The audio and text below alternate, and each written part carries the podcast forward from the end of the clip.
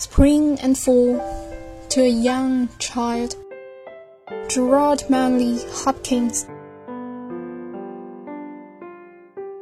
Margaret, are you grieving over Golden Grove unleaving?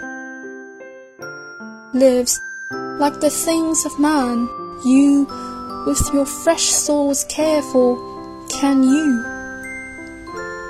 Ah, as the heart grows older, it will come to such size colder. By and by, nor spare a sigh. Though words of wanwood leave me lie, and yet you will weep and know why. Now, no matter, child, the name.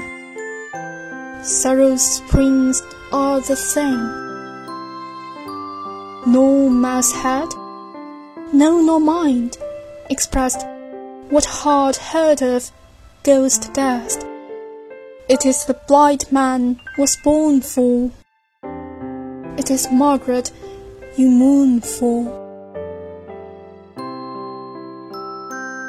本诗朗读者：齐钰，摘自东南大学出版社《丝织的帐篷：英语经典诗歌选读》一书。